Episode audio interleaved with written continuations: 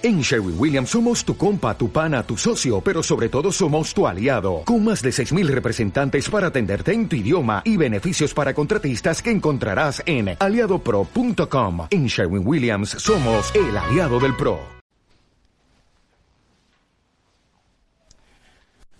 Efesios capítulo 4, verso 14. Pablo recomienda a los hermanos el crecimiento en el conocimiento de nuestro Señor Jesucristo, para tener cuidado de no ser llevados por todo viento de doctrina. Vez tras vez leemos en la Biblia, hermanos, que eh, los apóstoles querían ah, que los hermanos tuvieran mucho cuidado porque en los primer siglos se levantaron muchos grupos religiosos como tenemos hoy día nosotros en nuestra época. Si no hubiera sido así, Pablo no hubiera dicho esto, todo viento de doctrina, que por estratagema de hombres que para engañar, todo viento de doctrina tiene propósito de engañar, emplean con astucia las artimañas del error. Pueden usar la Biblia y hacer cambios de lo que la Biblia enseña, malinterpretar lo que la Biblia enseña. La doctrina, hay una doctrina muy popular en esta época que se llama el rapto y la gran tribulación. Dos cosas que están enseñando en el mundo religioso, cual la Biblia no habla nada de ello. Origen de la enseñanza del rapto. Originó en el año 1800-1882. Fue el sueño de una jovencita de 15 años que dijo ella que había recibido revelación de Dios. Y luego este, este individuo la propagó.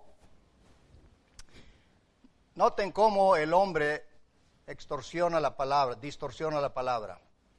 Darby fue el primero en enseñar que la venida de Cristo, fíjese bien, consistía en dos etapas separadas entre sí por un periodo de tiempo.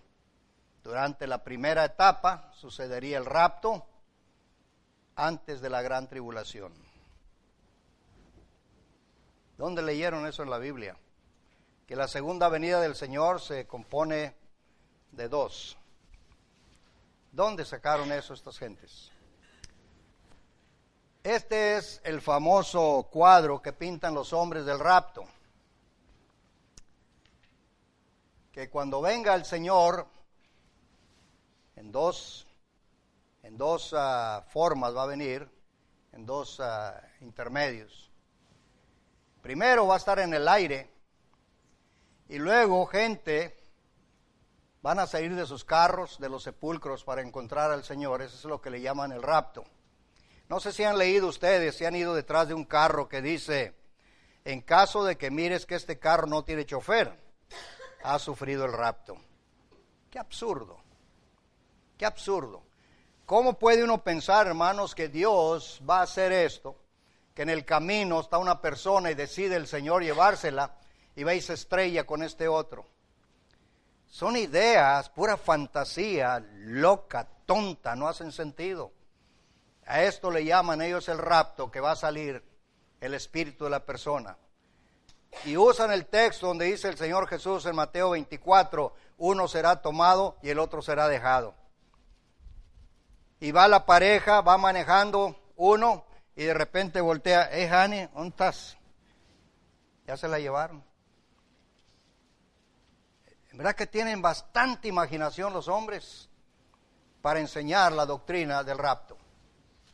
¿Dónde leemos en las escrituras toda esta fantasía? Porque es lo que es, hermanos. Fantasía, imaginación, facultad o propiedad que tiene la mente para crear o representar idealmente cosas inexistentes. No hay ni un texto en la Biblia que hable tal cosa como el rapto. Que la venida del Señor se va a poner en dos, en dos, en dos formas, en dos tiempos diferentes. Cosas inexistentes, imaginación del hombre. Vamos a estudiar la Biblia, hermanos, con toda conciencia. Jesucristo está hablando esto. Notemos esto muy importante.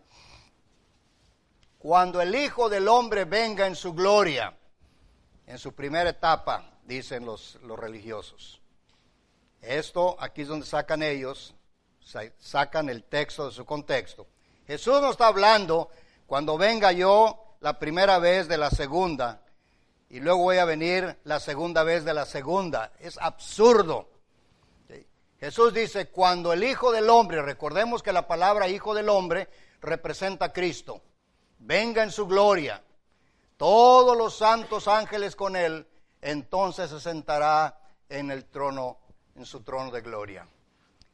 Cuando ya termine todo, el Señor entregará a su Padre el reino, entregará la iglesia, entregará todo y él mismo se sujetará al Padre, se sentará en su trono de gloria. Pero ahorita, ¿dónde está Jesús? Está en su trono de gloria. Juan 14, 3. Vamos enfocándonos en esto. Cuando Él venga, Él está hablando de su segunda venida.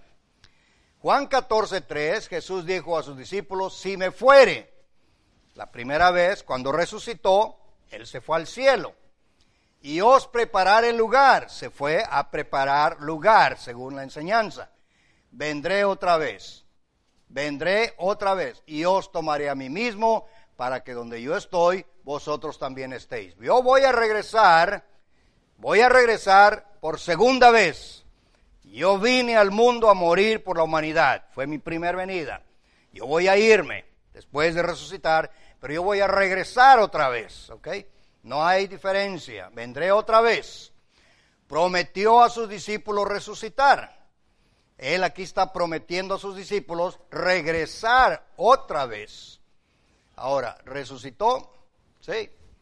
Cuando los discípulos fueron al sepulcro a buscar a Jesús, el ángel les dijo, ¿por qué buscan entre los muertos al que ha resucitado? Él le dijo a sus discípulos, cuando yo resucite, él no engañó a sus discípulos, él no mintió a sus discípulos, él dijo, voy a resucitar, y él resucitó. Él aquí nos dice, hermanos, que Él va a regresar otra vez. Y Él aquí está enseñando a sus discípulos, cuando venga en su gloria, o sea, cuando ya haya yo muerto, ido al cielo, y yo voy a regresar en gloria. ¿Ok? Vamos siguiendo la secuencia de esto, hermanos. Varones Galileos. Aquí están unos ángeles. Cuando Jesús está yendo al cielo, los apóstoles están boca abierto viendo que aquel cuerpo se va levantando y dice que una nube los cubrió. Detrás de esa nube desaparece el Hijo del Hombre. ¿Por qué estáis mirando al cielo? Este mismo Jesús que ha sido tomado de vosotros del cielo, así vendrá como le habéis visto ir al cielo. Aquí ni el ángel ni Jesús dijo que su segunda venida se iba a componer de dos. Ni Jesús ni los ángeles dicen, vendré otra vez. Él no dice nada. ¿Ok? Así vendrá. Los mensajeros del cielo, que eran los ángeles, confirman lo dicho por Jesús. Vendré otra vez. Así vendrá. Así como le veis ir, así vendrá. Es lo que dice la Biblia. Nos quedamos como la Biblia habla. El Espíritu Santo, hermanos, corrobora lo dicho por Jesucristo y los ángeles. Primera Tesalonicenses 4:16, el Señor Jesús descenderá del cielo. Punto. ¿De dónde sacan las personas que va a ser en dos formas o en dos tiempos, en dos diferentes tiempos? La segunda venida de Jesús. No hay mención en la Biblia. No hay en absoluto. El Señor Jesús descenderá, vendrá, vendré. Es todo lo que la Biblia enseña y hay que quedarnos en lo que ella dice. Primera Tesalonicenses 1.10 dice Pablo a los hermanos, esperar de los cielos a su Hijo, el cual resucitó de los muertos, a Jesús Esperamos a Jesús de dónde? De los cielos. Él se fue al cielo. Él resucitó para regresar con su Padre. Y hubo un hombre que tuvo la dicha de ver al Hijo de Dios, a Jesucristo, en la presencia del Padre, que fue Esteban. Veo los cielos abiertos y al Hijo del Hombre a la diestra del Padre. Él lo vio, tuvo esa dicha. Resucitó de los muertos. Jesús resucitó y subió al cielo y regresará del cielo. Ahora, ¿por qué va a venir del cielo? ¿Por qué razón va a venir del cielo? Porque Él está en el cielo. Los testigos falsos, los atalayas, dicen que Cristo no resucitó, que Dios escondió el cuerpo de Él, que en realidad Cristo no resucitó. Si no resucitó, no subió al cielo. Tenía que resucitar para poder ir al cielo. Él está en el cielo. Esperar al Hijo de Dios de los cielos. Ya no van a esperarlo. La primera, esta es la segunda venida del Señor. La primera ya vino, ya murió, ya predicó, ya escogió a los apóstoles y ya se fue. Hebreos 10:12. Miremos bien esto. Pero Cristo, habiendo ofrecido una vez para siempre un solo sacrificio por los pecados, se ha sentado a la diestra de Dios. El escritor de Hebreos está confirmando que el Hijo de Dios está en el cielo sentado a la diestra de Dios por los pecados, a la diestra de Dios. Esto es lo que la Biblia enseña, pero los hombres enseñan diferente. Esta es una idea, una imagen de lo precioso que será el Hijo de Dios, está sentado victorioso en los cielos. Y Él está esperando el día final cuando su Padre decida, ya es tiempo que regreses. Él va a regresar. Cuando todo será deshecho, la tierra y los cielos pasarán con gran estruendo. Los elementos ardiendo serán deshechos. ¿Cuándo? En la segunda venida del Señor. Es lo que mencionaba hace un momento. Esteban vio abiertos los cielos y vio al Hijo del Hombre a la diestra de Dios. Verdades, hermanos, bíblicas que no tenemos ni por qué confundirnos. El hombre es el que confunde al hombre con tanta fantasía, tanta imaginación, tantas ideas, como dijo el Señor en el principio, doctrinas y mandamientos de hombres. regresará por sus discípulos. Es a lo que va a venir el Jesús. Y esperar de los cielos a su Hijo. Él va a regresar por sus discípulos, por los que le han obedecido lo que Él mandó. Esperar de los cielos. Notemos esto.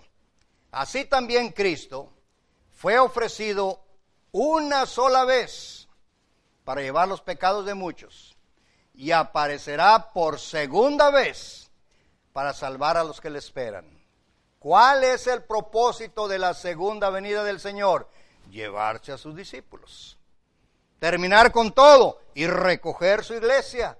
Presentarle a su padre, a la iglesia, como una novia lista para la boda. Aparecerá por segunda vez para salvar a los que le esperan para salvar a los que le esperan. Memoricemos esto. La segunda vez que venga el Señor, no en dos formas, en dos tiempos separados, la segunda vez para salvar a los que le esperan. El consejo de Pedro en esta espera es, por lo cual, oh amados, estando en espera de estas cosas, ¿qué cosas? La venida del Hijo de Dios procurar con diligencia ser hallados por Él sin mancha e irreprensibles en paz. Esperando la segunda venida de Él, conviene que caminemos de acuerdo a la voluntad de Dios. En espera. Velad pues, porque no sabéis el día ni la hora en que el Hijo del Hombre ha de venir. Él va a regresar, hermanos. Él lo prometió. Cristo no miente. Él le dijo a sus discípulos, al tercer día yo resucito. Y al tercer día resucitó. Pero unos discípulos que iban caminando de Jerusalén a otro pequeño pueblo, iban discutiendo que ya ahora es el primer día de la semana, este es el tercer día y no ha resucitado. ¿No dice Lucas 24 eso? Y se arrima Jesús a ellos y les pregunta, ¿qué son estas cosas que van discutiendo? Y ellos le informan de Jesús de Nazaret que fue crucificado, fue sepultado, y nosotros, dicen ellos, esperábamos que hoy iba a resucitar. Y es cuando Jesús les dice, duros de corazón para entender las escrituras. Era Cristo que estaba hablando con ellos. Y cuando ellos llegan a la casa donde iban y le dijeron al Señor que se arrimara, que pasara la noche con ellos, Él aceptó. Y cuando Él oró por el pan, ¡pum! se les abrieron la mente Dijeron, con razón. ¿Se acuerdan las palabras de ellos? Con razón. Ardía nuestro corazón cuando Él nos hablaba. Y había resucitado. Y si Él dice que va a regresar, hermanos, Él va a regresar. Él va a regresar. Dos cosas maravillosas acontecerán en la segunda venida de Jesús. Dos cosas que la Biblia nos enseña. Por lo cual os decimos esto, en palabras del Señor, que nosotros que vivimos, que habremos quedado hasta la venida del Señor, no precederemos a los que durmieron. Él va a regresar. Estaban esperando al Señor, pensaban que en esos días, en esos tiempos, en esa época Él iba a regresar. Y ya pasaron dos mil años y no ha regresado.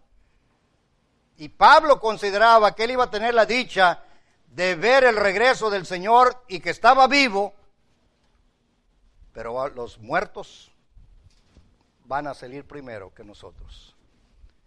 No precederemos a los que durmieron. Ellos son primero. Ellos son primero. Los muertos vendrán con él. Recordemos que todo mundo, hermano, todo cristiano que muere va al mundo de los espíritus sin cuerpo esperando el juicio. Y debajo del trono, dice el, eh, dice el libro de Apocalipsis, estaban las almas de los que murieron por la causa del Señor. Cuando Juan está recibiendo la revelación, él ve las almas y pregunta, ¿quiénes son estos? Tú lo sabes mejor.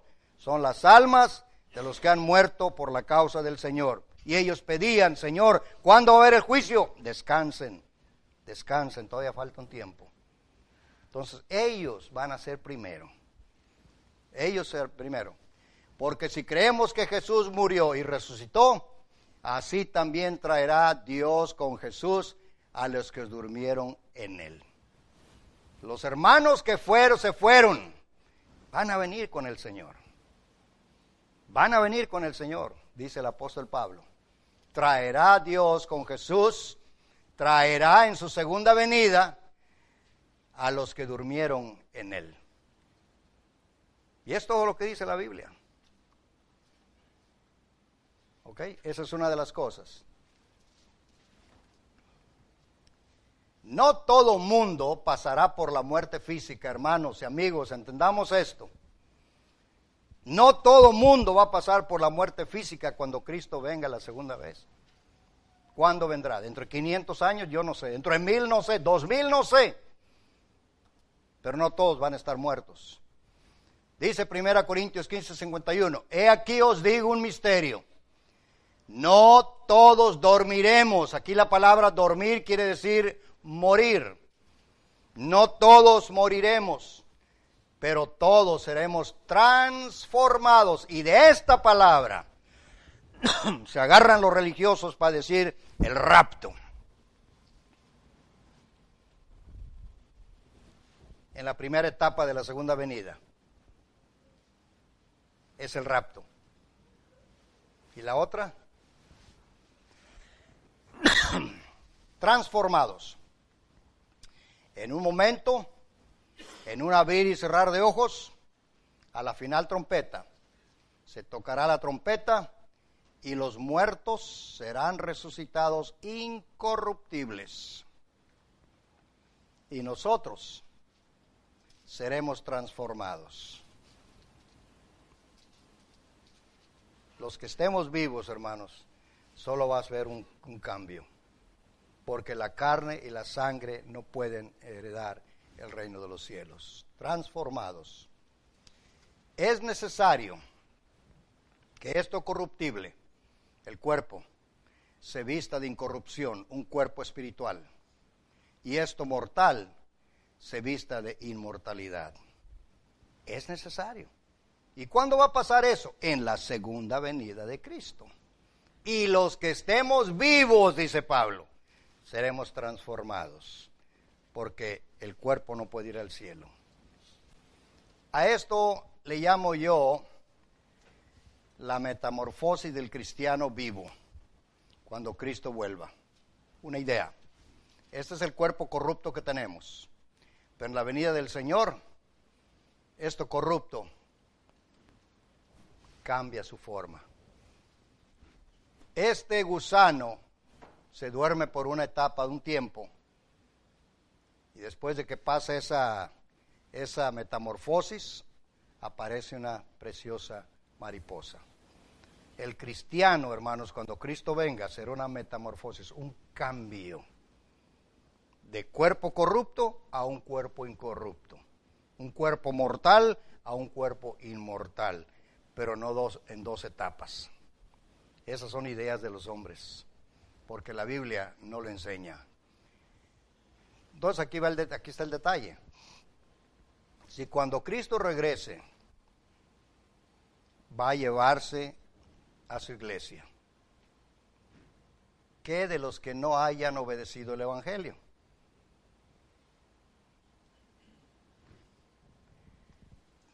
Tampoco queremos, hermanos, que ignoréis acerca de los que duermen, los que están muertos, para que no os entristezcáis, como los otros que no tienen esperanza. ¿Y qué de los que no hayan obedecido el Evangelio cuando venga Cristo? No tienen esperanza.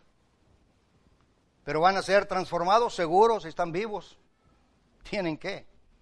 Pero van a ser llevados para ser enjuiciados el cristiano vivo va a ser transformado y va a ser llevado también para el juicio. Pero uno lleva esperanza y el que no ha obedecido el Evangelio no tiene esperanza. Y de ahí nace la doctrina de la segunda oportunidad. La Biblia no habla de eso. La Biblia habla que cuando el Señor venga, los que duermen en el Señor están salvos, pero los que no están perdidos, no tienen esperanza. Y el hombre religioso quiere darle esperanza a alguien que Dios dice no tiene esperanza.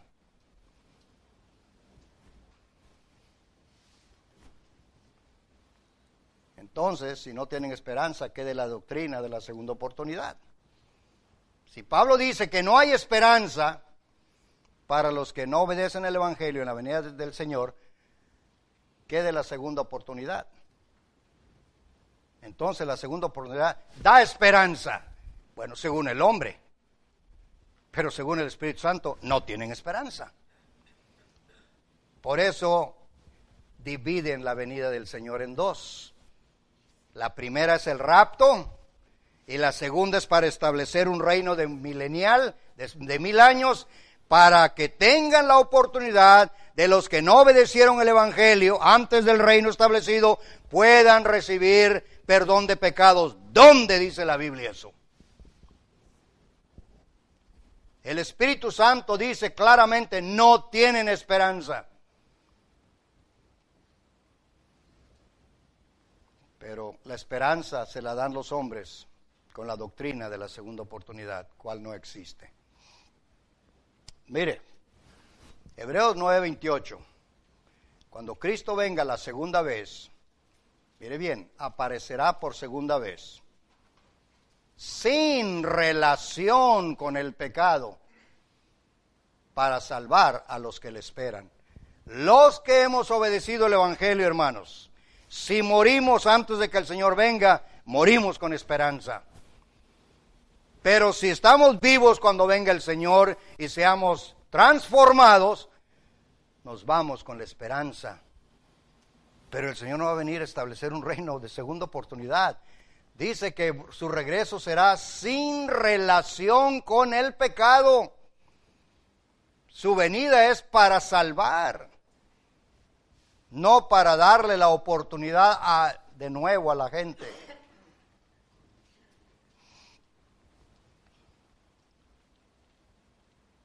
Es clara la enseñanza, hermanos. El hombre es el que hace confusión. Mire, Cristo no vendrá a morir de nuevo para perdonar. Si la doctrina de la segunda oportunidad es bíblica, la Biblia se contradice, porque Cristo no va a venir a morir otra vez. Hebreos 9:25, no para ofrecerse muchas veces, como entra el sumo sacerdote en el lugar santísimo, cada año, con sangre ajena. Él no va a venir a eso. Cristo no va a venir a morir dos, tres, cuatro veces. El derramamiento de sangre era necesario para justificar, perdonar al hombre. Y Cristo ya la derramó la sangre. Una vez para siempre. ¿De dónde sale esa doctrina? Hebreos 9:22, sin derramamiento de sangre no hay perdón de pecados. Va a venir Cristo la segunda vez a morir. Es imposible, porque en el principio, cuando Él vino y el verbo se hizo carne y habitó entre nosotros, el verbo Cristo, Dios, tomó forma humana para poder morir y derramar su sangre para ofrecer perdón a la humanidad, pero no la segunda vez. No dice la Biblia nada de eso. ¿Dónde leemos que Cristo morirá de nuevo? ¿Dónde dice la Biblia que Cristo va a venir la segunda vez? Establecer un reino de mil años, predicar el Evangelio, no sé si va a escoger doce apóstoles, no sé. ¿Dónde dice la Biblia eso? No hay tal cosa, hermanos. Miren, algo importante. Ocultó el Espíritu Santo parte de toda la verdad que Cristo le dijo a sus discípulos, cuando venga el Espíritu Santo, cuando venga el Espíritu de verdad, Él os guiará a toda la verdad, porque no hablará por su propia cuenta, sino que hablará todo lo que oyere y os hará saber las cosas que habrán de venir. Ocultó el Espíritu Santo parte de toda la verdad a los apóstoles. No les dijo a los apóstoles que iba a haber un tiempo de una segunda oportunidad y que iba a venir de nuevo para morir otra vez y derramar sangre. No se lo reveló el Espíritu Santo a los apóstoles. Ocultó el Espíritu Santo algo a los apóstoles. Toda la verdad. Hermanos, los apóstoles enseñaron toda la verdad y entre toda la verdad no hay ninguna doctrina de segunda oportunidad, ni de un milenio sacan del libro del Apocalipsis, un, un libro lleno de símbolos, doctrinas que no existen. Hablará todo lo que oyere, toda la verdad, es lo que dice el texto. ¿No informó el Espíritu Santo todo lo que oyó a los apóstoles? ¿Podrá eso ser posible? Imposible. Dios no es hombre para que mienta. Si él no mencionó a los apóstoles doctrina de segunda oportunidad, de un reino milenial, no existe tal cosa. Informó una cosa a unos y otra a otros. Le informó a los apóstoles el Evangelio y luego a José Smith otro Evangelio y luego a Ellen White otro Evangelio. Hermanos, la Biblia dice que el Espíritu Santo enseñó toda la verdad. Judas 3. La verdad una vez dada. Una vez dada. ¿De dónde sacan los hombres esto? Toda la verdad fue entregada. Observemos algo. Porque esto lo hizo una vez para siempre. Cristo Jesús vino y enseñó su doctrina, una vez para siempre. La ofrenda del cuerpo de Jesucristo hecha una vez para siempre. Hebreos 10:12, habiendo ofrecido una vez para siempre un solo sacrificio. ¿Va a venir Cristo a morir de nuevo en una cruz para derramar sangre y ofrecer perdón a la gente? No, hermanos, esa es doctrina de fantasía. No existe tal cosa. No existe tal cosa. Habían entendido las palabras que les habían enseñado. Ese es el problema, hermanos. Jesús le dijo a las multitudes que le, seguían, llamando a la gente, les dijo, oíd y entended. Los religiosos tienen un grave problema. El problema es que leen y no entienden, oyen pesadamente. No hay, no existe, hermanos, bajo las páginas del Nuevo Testamento tal doctrina del rapto. No existe tal doctrina de segunda oportunidad. Mire lo que dice el escritor de Hebreos haciendo un argumento. Si todos aquellos que obedecieron el Evangelio y recayeron sean otra vez renovados para arrepentimiento, crucificando de nuevo para sí mismos al Hijo de Dios, de nuevo. Es increíble, hermanos, increíble. El indiferente al Evangelio que se predicó hace dos mil años se quiere dar el lujo de crucificar de nuevo al que ya hizo el sacrificio una vez para siempre. Ah, pues Dios es tan grande y es tan bueno y es amor que Él nos va a dar una oportunidad. Y es más, por ahí se oye que los, los aleluyas dicen que va a haber una segunda oportunidad. Bueno, si no es aleluya, pero si es del reino de los romanos tienen una segunda oportunidad porque tienen el limbo. No, el limbo es para los infantes, tienen el purgatorio. Una segunda oportunidad. Te mueres lleno de pecados, el purgatorio, caes, te limpias, sales. No, hermanos, la Biblia no enseña nada de eso. Es engaño. El diablo ha engañado a miles y se engañan por voluntad propia. Jesucristo dijo escudriñar las escrituras. Concluyendo, Hermanos, el evangelio que Pablo predicó es el mismo que los cristianos predicamos. No el evangelio adulterado por los religiosos llenos de fantasías. El evangelio puro que, que Pablo predicó es el que tratamos de predicar en la iglesia del Señor. Gracias por su fina atención.